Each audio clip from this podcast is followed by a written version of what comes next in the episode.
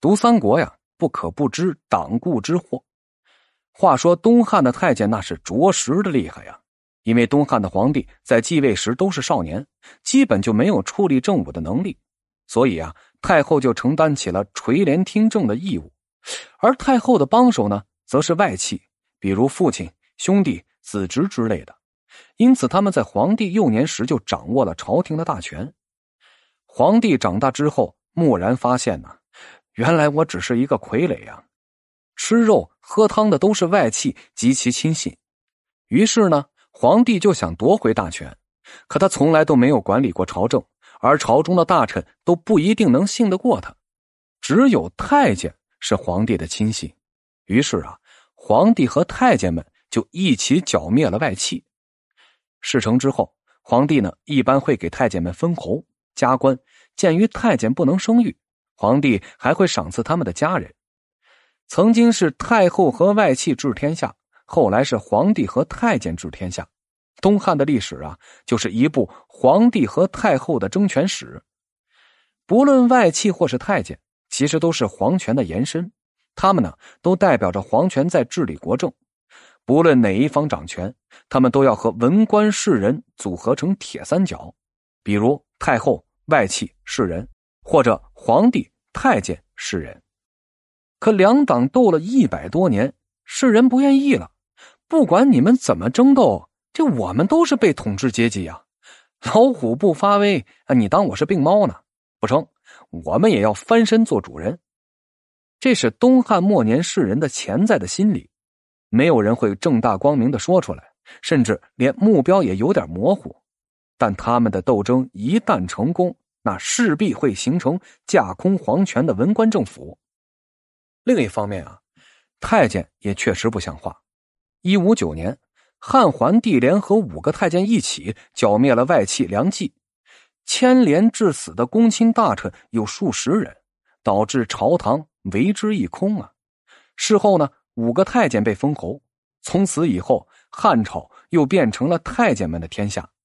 他们的兄弟侄子纷纷出任太守、县令等高官，朝中也有很多大臣追随。他们还在民间培养了一群刽子手，历代皇帝都会把太监放出来，让他们和世人争权夺利，然后呢，自己是稳坐高位，做一些制衡调停的事儿。但是太监党啊，通常又缺乏基本的素质，在各地做官的太监家属亲信基本就不做好事儿，他们以敛财为己任，在当地是暴虐无常，比如中常侍侯览。短短几年，他就搜刮了几千万钱呢。名下还有万亩良田、三百多套房、庄园式别墅十六座。这只是其中一个太监呢。宫中掌权的太监又有多少啊？他们的亲戚、朋友、同乡、刽子手又有多少？皇帝的打手啊，一不小心就成了国家的敌人。世人们再也看不下去了。他们有治国理政的需求，也有为国除恶的理想。一场世人和太监的战争就即将打响，而皇帝呢，往往是站在太监那边。首先出场的是李英，让梨的孔融幼时啊，曾路过李英家门口，想进去串门，可李英不认识孔融，于是呢，孔融就对门卫说：“我和李府君是亲戚。”他的理由呢很简单，孔子曾经拜老子为师，而孔融是孔子的后代，李英呢是老子的后代。所以，孔融和李英是亲戚。对于这门亲戚啊，李英也捏着鼻子认了。不过有一个客人就说：“小时了了，大未必佳呀。”孔融反手就怼：“您小时候肯定也很聪明吧？”汉桓帝年间呢，李英的名气很大的。如果有人能让他评价一句：“哎呦，不错哟”，那么此人可就会身价倍增，各种录取通知、聘书马上就会飞来。当时呢，人们称之为登龙门。曹操的谋士荀有八个叔叔，并称为荀氏八龙，慈名无双。其中的慈名呢，就是荀爽，人送外号神君。荀爽曾为李英驾车，为此忍不住还吹嘘了很多年。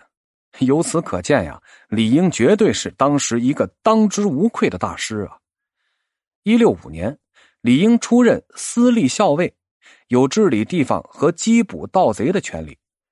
太监张让的弟弟是野王令，他听说李英来了，马上就弃官跑到洛阳，躲在哥哥张让家中。李英到任之前就听说野王令是太监党，经常是横征暴敛，残害人民。他带领捕快冲到张让家里，搜出野王令之后，并把他送进了监狱。没过多久啊，就给杀了。李英啊，不是第一个向太监党开战的人。几个月来，世人像豌豆射手一样，连接不断的把炮弹就射向了太监党。中常侍侯览的哥哥是益州刺史。太尉杨秉弹和他不遵法纪，应该回洛阳受审。结果呢，侯览的哥哥在半路就自杀了，留下了三百多车的财物啊。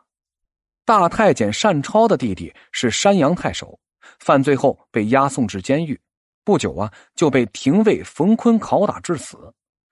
中常侍苏康，管霸贪污受贿多年，积累无数的财富和家业。大司农刘佑发布了一道命令，把这些不义之财全部都给没收了。当时的东汉啊，向太监宣战是一种政治正确。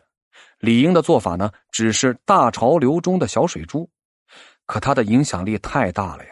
杀掉张让弟弟之后，无疑让天下士人群情激愤。三万太学生甚至喊出了“天下楷模李元礼”的口号。